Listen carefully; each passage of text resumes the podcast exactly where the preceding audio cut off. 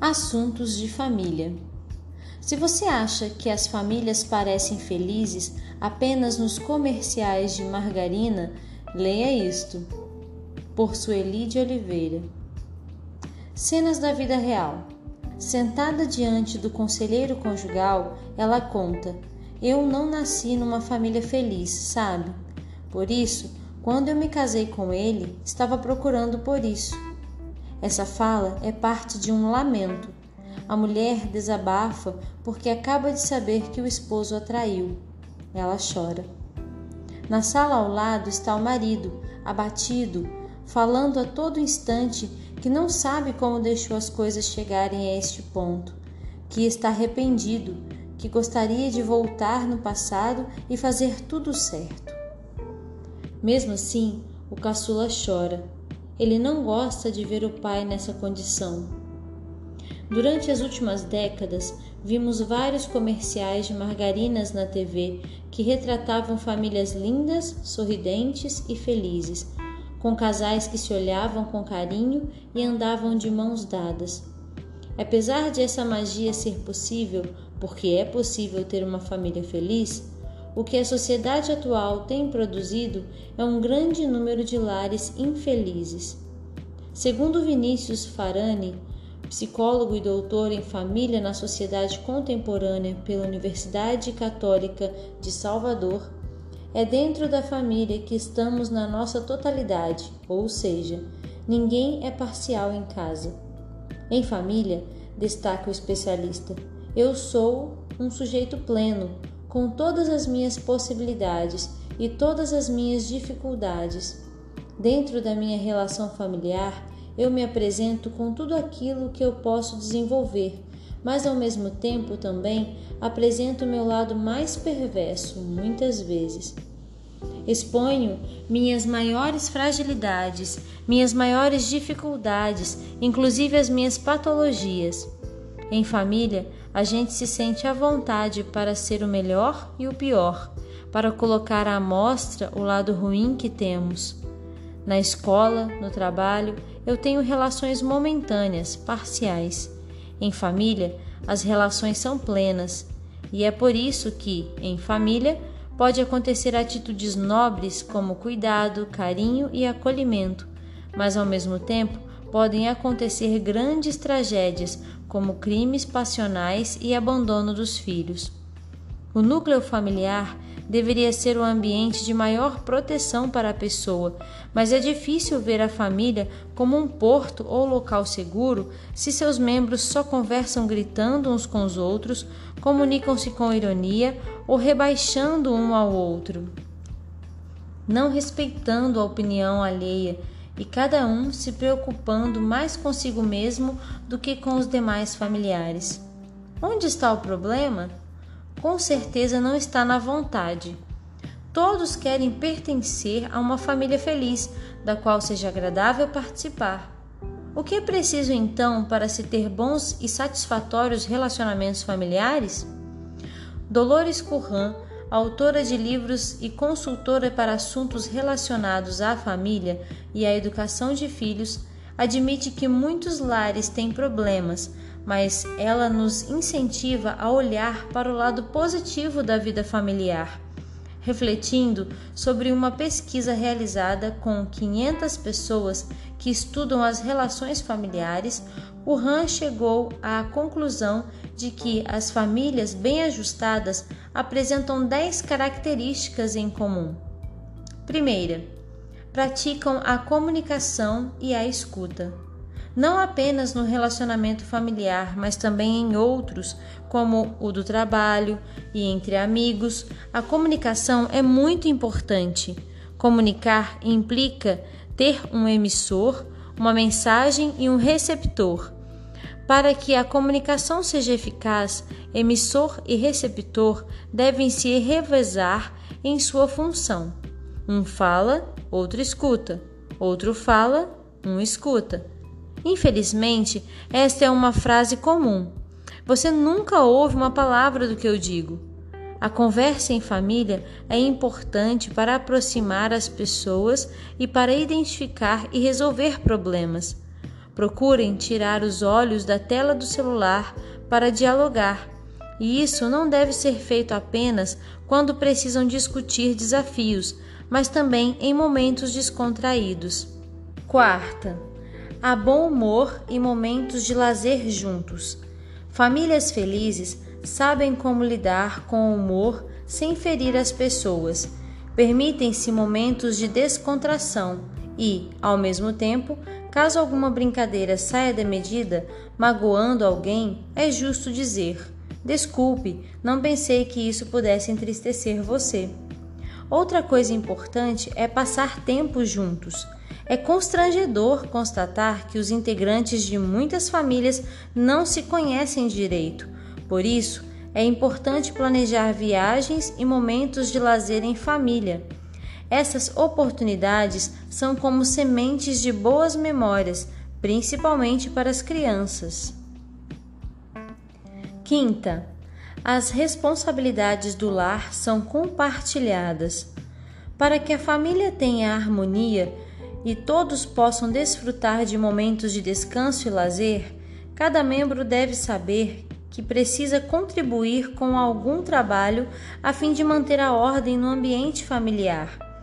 Ainda que uma criança não possa receber grandes responsabilidades, ela tem condições de organizar seu espaço, os brinquedos, o quarto. A disposição em ajudar é preferível à perfeição. Por isso, não se incomode se as tarefas não forem executadas impecavelmente no início. Elas deverão melhorar com o tempo. Cada membro da família deve ser incentivado a ser responsável, mesmo nas pequenas coisas, nos gastos, no cuidado com o lar, no bem-estar mútuo. Isso também ajudará os mais novos a se prepararem para a vida adulta. Segunda, existe apoio mútuo. Para se ter uma família saudável, é necessário que seus membros trabalhem juntos para o bem do todo. Um bom relacionamento entre os pais dá segurança e estabilidade aos filhos. A valorização e o respeito entre os membros da família trazem mais amor e satisfação para o lar. Por isso, comemore as promoções no trabalho ou as notas altas na escola. Arrume a cama sem ser solicitado ajude a lavar a louça ou o carro voluntariamente. Essas pequenas ações são fáceis de serem executadas e ajudam a melhorar o ambiente da casa. Terceira, exercitam o respeito. Todo ser humano tem seu valor e é digno do nosso respeito. Pode ser difícil praticar isso em tempos de intolerância e individualismo, porém, em uma família, é necessário nutrir um estilo de vida que leve em conta os direitos dos outros. De maneira nenhuma isso significa ser conivente com os erros. Quem erra deve ser responsabilizado e arcar com as consequências de suas escolhas. Mas, a despeito disso, as pessoas que cometem falhas precisam saber que alguém se preocupa com elas, que também são amadas. A notícia de jornal é chocante. Uma menina de 12 anos é espancada pelos colegas da escola em que estuda. O rosto fica todo machucado e sangrando. Infelizmente, o que mais choca não é isso, é que entre os agressores estava seu próprio irmão, dois anos mais velho. A mãe, que é empregada doméstica, chega ao trabalho com a filha de quatro anos. A menina não estava matriculada em nenhuma creche. Ela ficava em casa com dois irmãos mais velhos. Agora não pode ficar com eles, porque um deles foi surpreendido tentando abusar sexualmente da garotinha.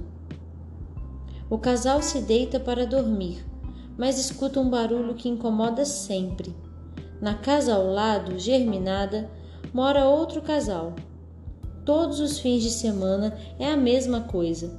Brigam, quebram objetos, gritam, xingam um ao outro.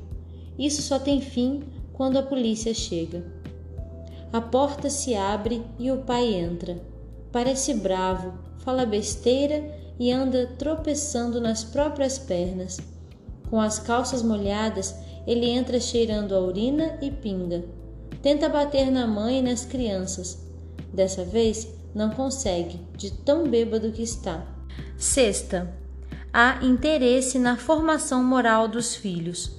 Em qualquer lugar do mundo ou cultura, a família desempenha um papel essencial na orientação moral do indivíduo. Por isso, é indiscutível sua influência na formação do cidadão. É na família que aprendemos que o mundo é um ambiente de recompensas e punições com base em nosso comportamento. Ignorar ou aprovar os erros dos filhos não fará deles adultos responsáveis, pois é na família que a criança aprende o que é viver em sociedade. Para tanto, a criança deve ser ensinada, sobretudo, por meio do exemplo de seus pais, a diferenciar o certo do errado, de acordo com os valores daquela família. Sétima, os laços afetivos entre as gerações são fortes. As tradições familiares são capazes de unir o passado, o presente e o futuro. Comemorações que reúnem a família e promovem a interação de seus membros são muito importantes e devem ser valorizadas. O respeito pelo outro deve ser visto tanto no trato com os idosos quanto no lidar com os recém-nascidos. Oitava, valorizam a religião. A fé é um aspecto muito importante no núcleo familiar. Quando os membros da família não têm os mesmos interesses nem compartilham as mesmas crenças, é mais fácil surgir desavenças por questões religiosas. Por outro lado, quando uma família é bem ajustada e compartilha a mesma fé, ela tende a lidar melhor com os períodos de crise. Nona, há incentivo para a autonomia. Os pais devem ter responsabilidade total pelos filhos pequenos, mas conforme eles crescem, os filhos devem ser motivados a ser autônomos, assumindo a direção da própria vida. Para muitos pais, é doloroso permitir que, em determinado momento, os filhos passem a decidir por conta própria. A esperança deles é que os filhos tenham interiorizado os valores que lhes foram ensinados. E décima, há espaço para admitir dificuldades e buscar ajuda. Mesmo as famílias que acreditam na felicidade e decidem construí-la passam por problemas. A grande questão é como lidam com esses desafios.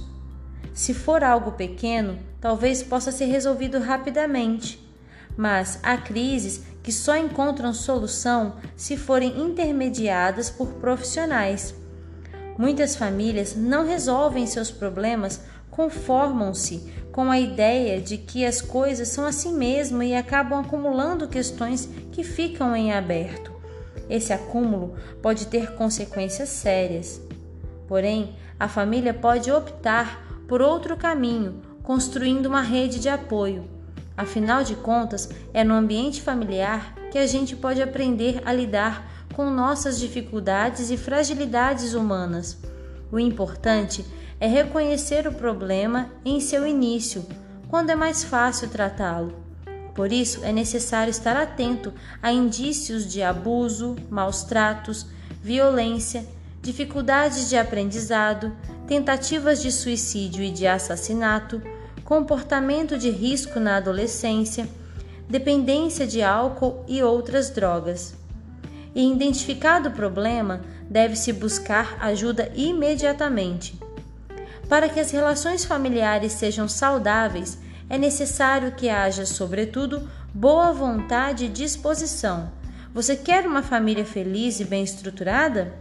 O que está fazendo para tornar isso uma realidade? Saiba que essa mudança começa por você. Se cada um fizer o seu melhor para atender às necessidades da família, mostrando consideração por aqueles que estão é, mais próximos, então será mais fácil vencer as adversidades que surgirem. Escrito por Sueli Ferreira de Oliveira, é jornalista, educadora e editora de revistas.